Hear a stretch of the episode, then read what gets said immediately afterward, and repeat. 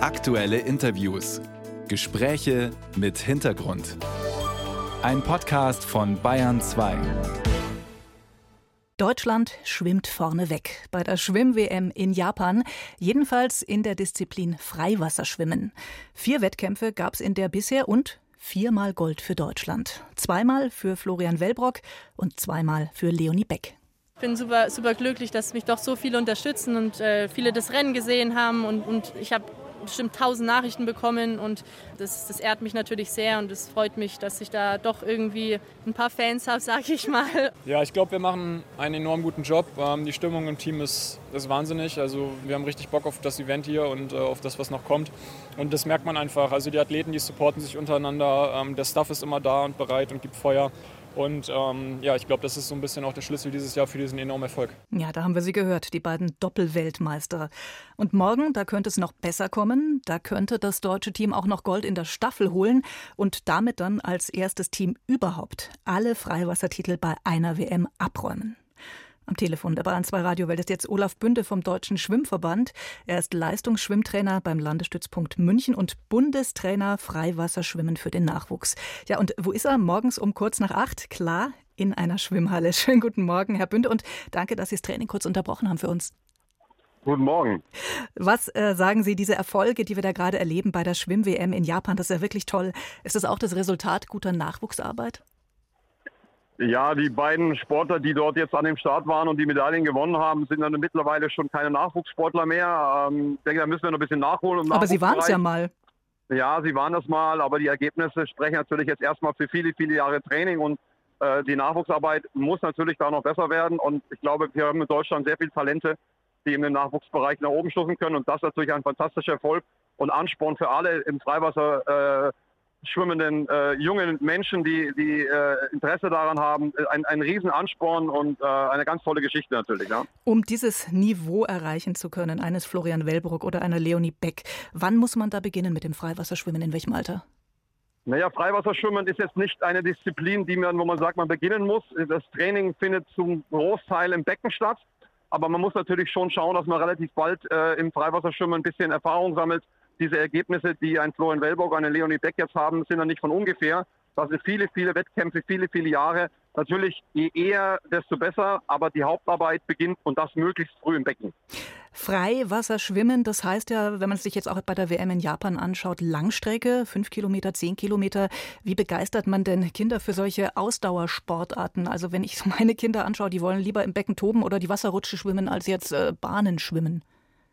Ähm, ich glaube, das ist schon schwierig, äh, die Sportler für das zu begeistern. Aber wenn ich jetzt ins Becken hier schaue, äh, hier sind auch einige Freiwasserschwimmer dabei, auch äh, schon Teilnehmer von JTM und JWM, also Jugendeuropameisterschaften und Jugendweltmeisterschaften. Ich glaube, die Schwimmer sind so ein bisschen speziell. Äh, dieses, dieser Lifestyle, dieses Schwimmen ist was ganz Besonderes.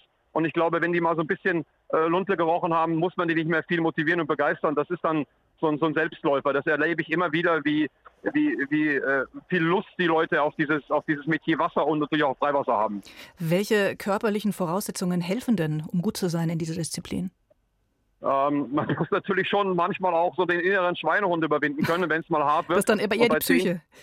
Ja, das ist der Punkt, aber man muss das auch im Training machen können. Man muss in der Lage sein, sich, sich durchzusetzen. Man muss in der Lage sein, auch gegen anderen Gegner mal ein bisschen ähm, ja, austeilen zu können. Also es ist natürlich bei Starts, bei manchen Rennen so, dass man dann erstmal mit 25, 30 Sportlern losschwimmt.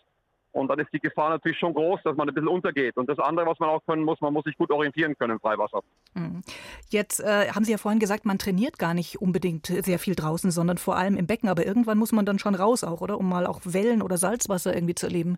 Ja, ja, das macht man meistens durch Wettkämpfe und man kann natürlich auch das bisschen koppeln, indem man ähm, ähm, Beckentraining mit Freiwassertraining kombiniert. Das ist auch machbar. Aber wir müssen uns auch eins vorstellen, wir haben natürlich in Deutschland nicht die Möglichkeit, das ganze Jahr über draußen zu trainieren. Und das fängt vielleicht im Mai an mit den Seen und geht vielleicht bis September und dann ist es meistens schon schwierig. Und deswegen ist unsere Hauptarbeit nach wie vor im Becken und die Gewöhnung läuft über Wettkämpfe, fängt bei den Jüngeren an mit zweieinhalb Kilometer, über fünf Kilometer, dass man sich daran gewöhnt. Und äh, viele Wettkämpfe, was jetzt zum Beispiel ähm, die Ausrichtung betrifft, sind ja auch oft in Seen, die meistens sehr ruhig sind. Aber da kann man sich ganz gut daran gewöhnen, um dann später, wenn es dann darauf ankommt, im Meer dann gute Erfahrungen und gute Ergebnisse zu sammeln. Ja. Sie sind Bundestrainer Freiwasserschwimmen für den Nachwuchs. Wie schaut es denn aktuell um den deutschen Nachwuchs aus?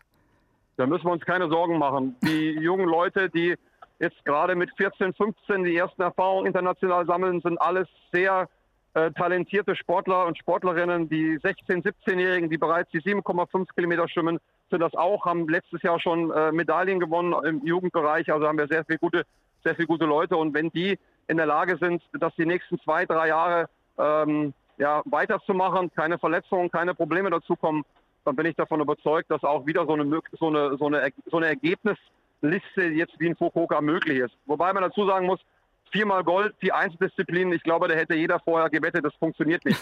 ja. Weil die Leistungsdichte ist so hoch und das ist schon also phänomenal. Da kann man dem ganzen Team dem, den Trainern, die alle, die da mitgewirkt haben, muss man einfach ein Riesenkompliment aussprechen. Ja, da schließen wir uns natürlich an und wir drücken die Daumen für morgen. Vielleicht wird es ja auch was mit der fünften Goldmedaille in dieser Disziplin. Das das, das wäre schön. Toll, ja. Olaf ja. Bünde vom Deutschen Schwimmverband und Bundestrainer Freiwasserschwimmen für den Nachwuchs. Vielen Dank.